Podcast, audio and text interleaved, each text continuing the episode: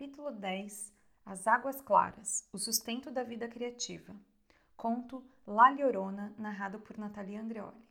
Esse áudio faz parte do projeto Aquela dos Bosques de estudo do livro Mulheres que Correm com os Lobos Mitos e Arquétipos da Mulher Selvagem, de Clarissa Pinkola Estés. Esse projeto foi idealizado por Simone Braga, Regiane Sidilauskas e Natalia Andreoli. Primeiro vou relatar o enredo genérico dos grandes contos de La Llorona e, em seguida, a variante mais recente e surpreendente dessa história. La Llorona. Um rico hidalgo, fidalgo, corteja uma moça pobre, mas muito bonita e conquista seu afeto. Ela lhe dá dois filhos, mas ele não se dispõe a casar com ela. Um dia, ele comunica que vai voltar para Espanha, onde se casará com uma moça rica escolhida por sua família e que vai levar seus filhos para lá.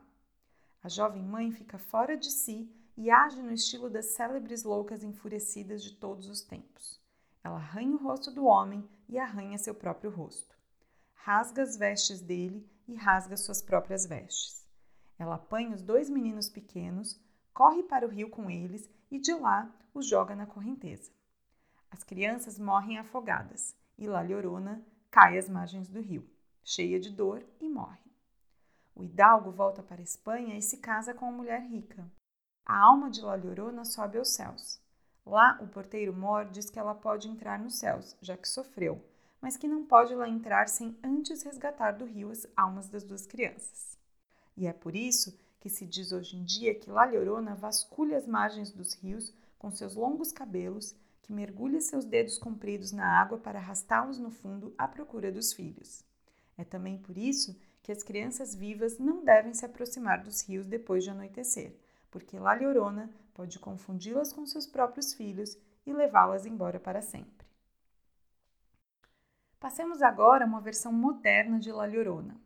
À medida que a cultura sofre influências diversas, nosso modo de pensar, nossas atitudes e nossos temas mudam.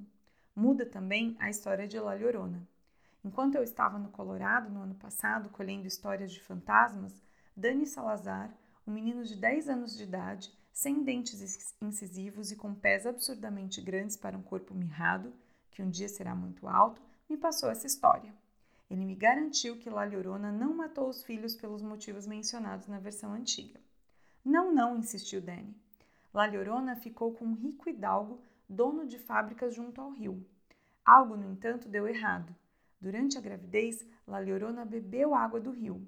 Seus filhinhos, Dois meninos gêmeos nasceram cegos e com os dedos unidos por membranas, pois o hidalgo havia envenenado o rio com os dejetos das suas fábricas.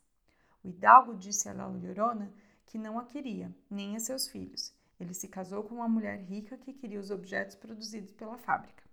La Llorona jogou os filhos no rio porque eles iriam levar uma vida extremamente difícil. Depois, ela caiu morta de tanta dor. Ela foi para o céu, mas São Pedro lhe disse que ela não poderia entrar enquanto não encontrasse as almas dos filhos. Agora, La Llorona procura o tempo todo por seus filhos no rio poluído, mas ela mal chega a ver alguma coisa de tão escura e suja que é a água. Ora, seus longos dedos de fantasma varrem o fundo do rio. Ora, ela vagueia pelas margens chamando pelos filhos o tempo todo.